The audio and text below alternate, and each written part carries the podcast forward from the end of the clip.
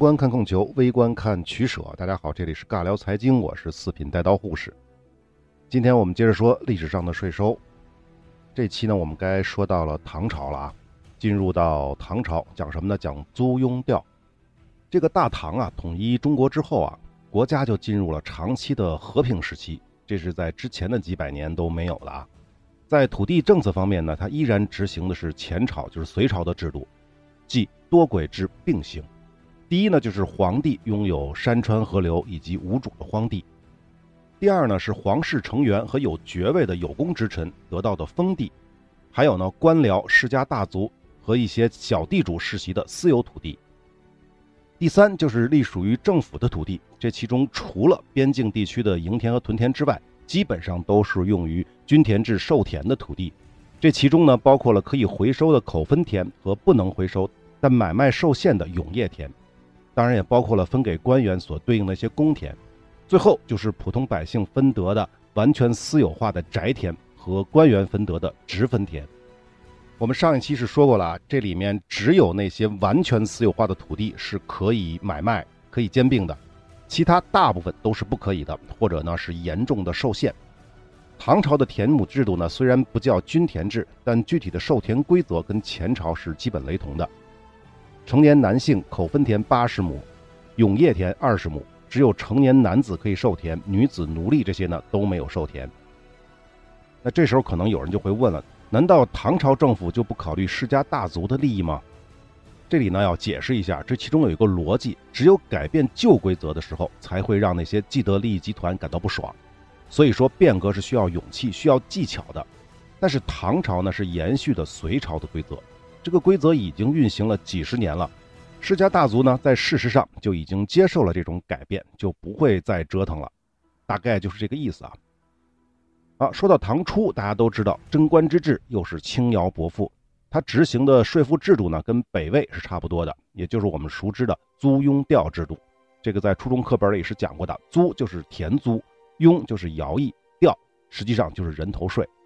古文里就说啊，有田则有租，有家则有调，有身则有庸，这就是租庸调。所以呢，基本上就是均田制的延续。田租是怎么收呢？成年男性粟两担，就是小米啊，带壳的小米两担。这个指的就是那八十亩口分田的税收，这跟北魏是差不多的啊。呃，之前我们讲过，那个时候大概一亩的产出大概就是两担，八十亩交两担，就相当于八十税一。但是其中呢还有备田的问题，就是轮耕的问题，所以呢钱穆那本书里呢就直接给出的结果是四十税一。说到这儿的时候呢，我也搞不清楚那个大担和小担在唐朝的这会儿到底是不是还存在，还是说北魏时期呢也不存在这个大担小担的问题。如果那么算的话，北魏时期呢就不是二十税一了，北魏时期就是六十税一。那这个是租，那么再来说调，就是人头税，那就是二十亩永业田的税收。绢两丈，棉三两，这个跟隋朝是一样的。当然，另一个资料说呢是绫、绢、丝各两丈。实际上，这个绫、绢、丝就是不同的丝绸，它不同的品质啊。那么不管怎么样嘛，也比北魏时期是要低的。北魏时期绢一匹，一匹是多少呢？一匹就是十丈。那之前是十丈，现在只收两丈。棉呢，以前是收八两，现在只收三两。所以呢，唐朝的人头税啊，差不多只相当于北魏的四分之一左右。至于庸呢，就是徭役，唐朝执行的也是隋朝的制度，但是隋朝那期我们给忘了啊，没讲。隋朝时期呢，是把原先一年一个月的徭役变成了二十天，所以唐朝呢也是二十天的徭役。如果不愿去服徭役呢，可以用调来补，少服一天呢，价格是三尺绢，二十天呢就是六十尺。我查了一下，那会儿的布匹呢也是十进制的，也就是大概六丈左右。这么算下来的话，如果不服徭役，总共缴纳人头税是捐八丈，还不到一匹。就这样还不到一匹。这么算，大家是不是就明白了？唐朝的税赋是比北魏时期要低的。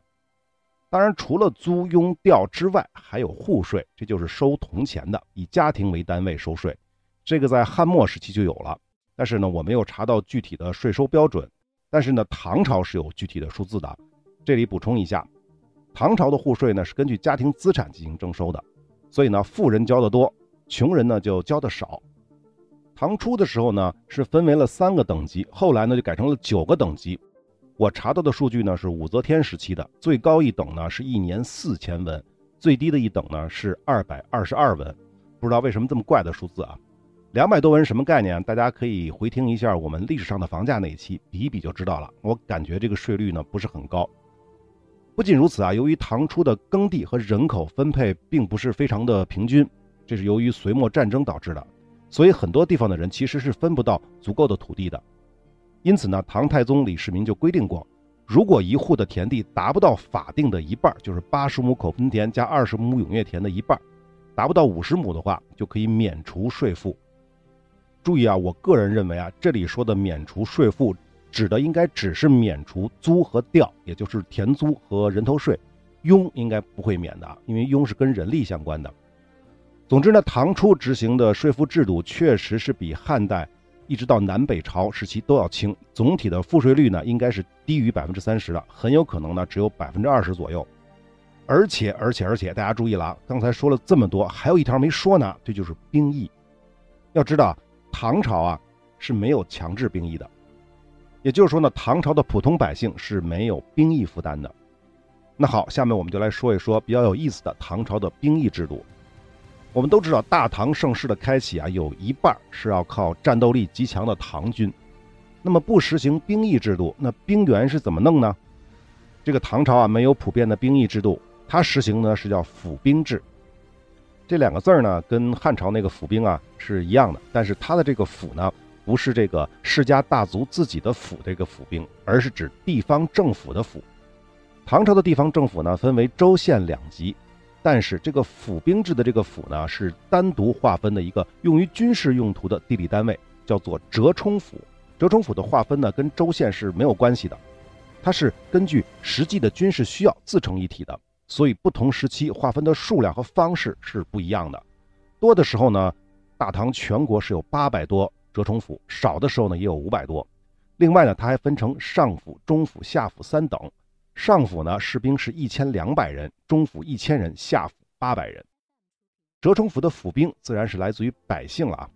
不过前面说了，唐朝的家庭分为九等，这其中的下三等的家庭，就是最穷的那三等的家庭，是没有资格去当兵的。注意，是没有资格去当兵的，连义务都不算啊，是没有权利。只有上三等、中三等的家庭，他们当中的人可以去当兵。注意。是可以去当兵，不是必须去当兵。上中六等的家庭的成年男子，如果想当兵，先要去报名。军队是要挑你的，你的身体啊或者各方面如果不行，他还不让你当兵。而且唐朝当兵跟汉朝一样是没有军饷的，相关的装备也得自己购买、自己准备。听到这里，是不是大家已经有点糊涂了？唐朝执行的既不是汉朝的征兵制。也不是像东汉后面开始玩的那种募兵制，而是妥妥的叫志愿兵制，百姓是不需要服役的。那问题就来了，所有人都会有这样的问题。我相信，既然可以选择当兵或者选择不当兵，那为什么还有人愿意去当兵呢？而且还得自己买装备，没有军饷呢？很简单，这是有利益的。因为在唐朝，如果你们家里有人去当兵了，你们一家全家的租庸调全免。注意，这回我说的可是。当兵人家的租庸调全免，第一个关键词是家庭，第二个关键词是全免，租庸调全都不用交。好了，接着问题就来了，一人服役，全家沾光，好是好，但朝廷怎么办？全家都不用交税了，而且即便没有军饷，你粮食总得管够吧？这个我们就要来解释解释。第一呢，根据记载，唐朝初年家庭的平均成员呢只有五个人。什么概念呢？相当于就是一对夫妻，两个孩子加一个老人，这就是平均的情况啊。别忘了，唐朝的租庸调都是按照成年男性来计算的，所以啊，所谓的全家免租庸调，其实大比例的也只是免除了这一个人去当兵的成年男性的租庸调，相当于是背着抱着一边沉。这是第一。第二呢，中央财政是不管这些府兵的开支的，即便当了府兵，也不是干吃皇粮。而是要给国家种地的，也就是前面说的国家给各府分配的屯田和营田。平时呢，这些府兵是种田的，农闲的时候进行操练。不仅如此啊，所有的府兵在服役期间还要去中央服役一年。到了战时，中央还会额外抽调府兵进行战争。总的来说呢，可以看出就是羊毛还是出在羊身上，这一切的一切都是基于土地在养兵。好，唐朝的兵制基本上就说的差不多了。总的来说，这种兵制它叫志愿兵制度，跟后来宋朝搞的募兵制是不一样的。因为宋朝的募兵制是穷的吃不起饭的人才去当兵，而在唐朝是那些有些底子的家庭成员，身体和文化素质比较高的这些人才去当这个兵的，志愿去当兵的。所以啊，比那个汉朝时期、西汉时期那种普遍征兵制征来的那种兵，其实还要强一些。因此啊，仅从这一点来看，全盛时期的唐朝的军队战斗力，我个人认为应该是高于汉朝的。更不用说后面什么宋朝啊什么之类的，应该是最强的。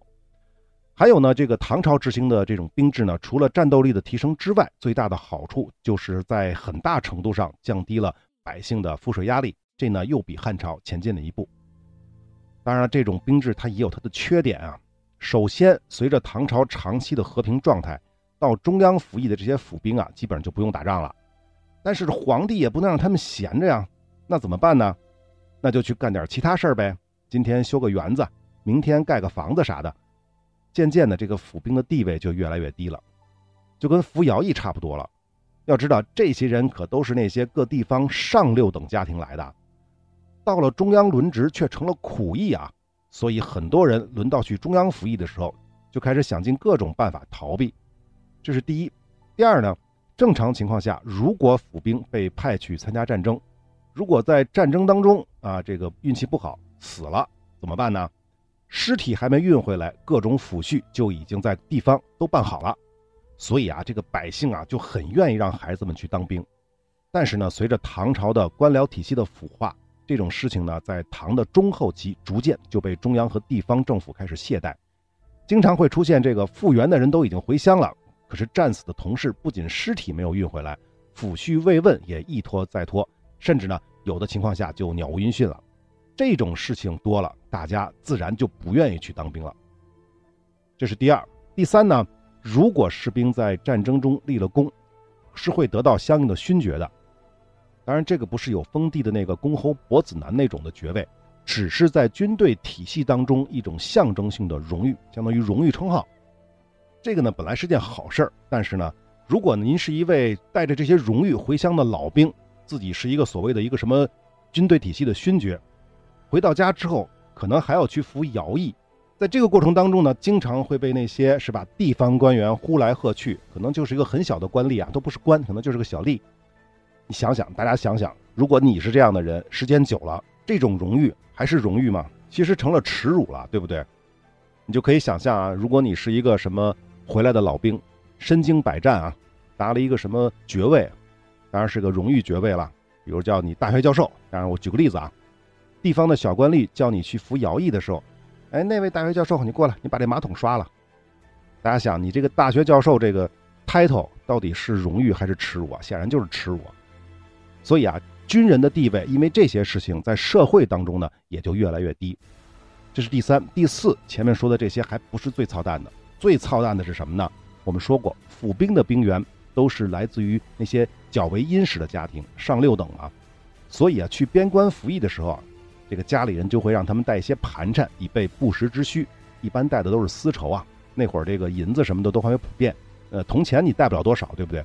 而且这个丝绸到边关它是硬通货，啊这个一个人带来的丝绸啊没多少，应应该是没有多少钱的，但是架不住人多啊，加起来它就是一笔不小的财富。这个在边关的军事长官，尤其是那些小军官，就对这些钱财动了心思。他们就要求来服役的这些府兵啊，把带来的丝绸啊什么之类的这些财货呢，统一保管，等到用的时候或者退役的时候，你再拿走。这样一来，这些财货就有可能被挪用。另外呢，这些边关的小军官啊，恨不得这些府兵早点死，所以就故意的加倍的盘剥他们，让他们没日没夜的去做工。啊，让他们干这个干那个，只要这人死了，你那些财货是不是啊？留在这儿的这些财货，我就可以私吞了。这种事儿一多，那那些老百姓怎么可能还在愿意去服兵役呢？这种事儿传到了家乡之后，就没人愿意去服兵役了，尤其是去边疆服兵役了。所以呢，一旦被抽中了去边疆服役，很多人就在本地就逃亡了。这种情况一旦普及起来，就没有人去了，那怎么办呢？总得有人去边疆服役啊，去守边关啊。很简单，汉人不去，那就直接用边疆的当地人，也就是所谓的胡人。所以啊，渐渐的，唐朝的边疆驻屯军就变成了所谓的藩镇，发展到后来，几乎就是胡人控制的地方小军阀了。那么这段历史呢，我们都应该清楚，唐朝的败亡就是源自于胡人的藩镇。这些藩镇拥兵自重，最终爆发了安史之乱。虽然后来被平定，但是大唐的颓势已经无法挽回了。好，这就是唐朝的兵制。我们再来说一说均田制和租庸调在唐朝的彻底崩塌。先说一下人口和土地的问题。前面说了这么多啊，无论是唐朝的土地制度还是税制，一切的基础都是土地和人口的一一对应。土地多人口少的情况下，怎么着都好办。但是唐朝可是大统一啊，不仅仅是对中原地区的统一，北方游牧民族地区也普遍的臣服于中央政府，这就使得中原地区啊长期的处于和平的状态，人口自然是不断的增加。唐初的时候，全国普查大概是两百万户，人口呢是一千万人，就是家庭人均五口。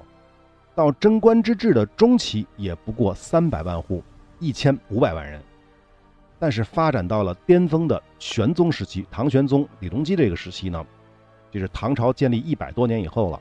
官方统计在册的户籍人口达到了五千多万人，也有学者认为呢，当时很可能已经达到六千万人，甚至八千万人，因为这要考虑不在册的情况下，比如像佃户啊、奴隶啊、出家人以及外国人等等。那么不管是多少人，总之一百多年的安定局面。唐朝的人口至少增长了三到四倍，可土地呢，适于耕种的土地，其增长率呢，可能连一点五倍都没有。我们上一期是讲过均田制的弊病的，也就是说，多出来的人口，这些人口的授田问题，逐渐的就暴露了出来。新生人口分不到足额的土地，或者呢是分到的土地较为贫瘠。但是呢，均田制也好，租庸调也好，他呢是按照成年男性来进行征收的。这样呢，一代又一代，这波成年男性呢分的还少一点土地啊，下波分的就更少了，甚至有的地方就因为没有土地可分，直接就不对新生儿进行户籍登记了。我不登记总可以了吧？不登记就没有土地分嘛，没有土地分你也不用交税啊，大概是这么一个情况。总之，家庭人口不断的在增加，而分到的土地平均下来是越来越少，那么普通百姓所承担的实际赋税自然就越来越高。逐渐的就开始让人有点承受不了了，承受不了怎么办呢？很简单，逃亡。可能有人会问啊，如果人口都逃亡了，那土地不就空出来可以再分配了吗？哪有那么简单啊？别忘了，唐朝执行的是土地公有制和私有制并行，既然是并行，就有土地性质转换的可能。最简单的办法就是篡改户籍，均田制的基础是户籍制度。随着唐朝官僚体系的腐败，地方豪强贿赂地方官员去修改。户籍账册，把国家的口分田变成永业田，甚至直接纳入私人名下的这种方式进行土地兼并，非常的普遍。还有呢，唐朝政府曾经出台过一系列的政策，比如呢对荒地的借用制度等等，地主们也会去找这些政策的空子，对荒废的这些永业田啊，甚至口分田进行各种借了还，还了借的操作，最终就是一个目的，让这些土地啊变成糊涂账。最终将公有的土地转变为私有进行兼并。前面这段你可能没听懂啊，我们具体举个例子解释一下。由于成年男性的口分田到期是要归还的，要不然是到岁数，要不然就是死了。但是这种归还的土地再分配，它不是统一操作的，对不对？因为可能今年死了一个人，明年呢又有一个人到岁数了，那这个田就还回来了，在那一年就要被分配出去，所以它不是统一做的，是这个意思啊。所以，这种反复的回收土地再分配这个过程，反复几轮之后，就会出现张家新生的一个男丁，但是在本村没有土地可分，可恰好呢邻村有一个人死了，那边土地空出来了，所以就把邻村的土地分配给他。那这么折腾一段时间之后呢，再出来张家一个新生男丁呢，可能要分配的土地就是好几个村隔了好几个村之外的土地了。大家想想，这天天通勤都是个问题，在那个年代更不可能了，对不对？很麻烦的一件事儿，所以才会出现借田的情况。比如说，我分到的土地太远了，我就借给当地村的老王来种。但是问题呢，这片地的赋税是要我承担的。那么老王拿了我的土地，或者说借了我的土地，那是不是就得替我去缴纳这个租庸调呢？那个田租和人头税还好说啊，这都是土地上出产的，这都好办。那庸怎么办？就这徭役怎么办？那这老王是不是应该替我承担呢？这是个很大的问题。还有呢，就是人口不断的增加，土地供给不足，因此就一定会出现了，除了老王、老李和老赵也想借我那块地的情况。这个是不是就出现竞争了？有了竞争，那就不是简单的说，你们帮我承担那部分租用掉了，是不是还得多分一些土地的出产给我？大家想一想，这是不是就跟租地差不多了？这还没完啊！如果老王生病了，种不了地了，是不是可以转租给老陈？老陈也可以转租给老赵啊？这样借来借去，这土地的性质逐渐就说不清楚了。加上地方官员的懒政，你懂的啊，出现什么可能性都有。其实呢，唐朝政府也不是不想管这种事儿，是根本管不了。据说唐朝的历代皇帝至少发布过九次诏书，严令禁止土地的流转，但并没有什么实际的鸟用。后来也只得了承认土地可以出租的这个事实。当然了，这个口分田的土地在名义上还是严格的禁止买卖的。总之呢，这充分说明了均田制和租庸调在地方其实早就变了味儿。同时，那些逃户百姓也不是没有地方可去，他们不是说全部都落草为寇了。正常情况下，他们会直接转换身份，成为大土地主的佃户，甚至呢卖身为奴，这样就行了。虽然要交纳百分之五十的收成给地主，但是国家的租庸调都不用交，这跟历朝的情况都是类似的啊。不仅如此，在唐朝免税的阶级是大有人在，比如说贵族、官员、工商业者均不用缴纳租庸调。这里里外外啊，每个人都可以自己去合计到底是怎么着划算。因此啊，唐朝发展到唐玄宗的后期，不课税的家庭占到了全国总户数的三分之一。三分之一啊，不用服徭役的人口占到了全国人口的六分之五。也就是说，唐朝的人口一百多年增长了三到四倍。前面说过的，但是实际的税收却没有增加多少。这样的大唐怎么可能维持得下去呢？而且安史之乱之后，战乱使得更多的自耕农逃离了家园，土地的兼并也愈演愈烈。历史发展到这个阶段，均田制也好，租庸调也好，都不可能继续实行了。那怎么办呢？那就只能等着两税法登场了。好，那么这期的时间就差不多了，下期我们接着说两税法。我们下期再见。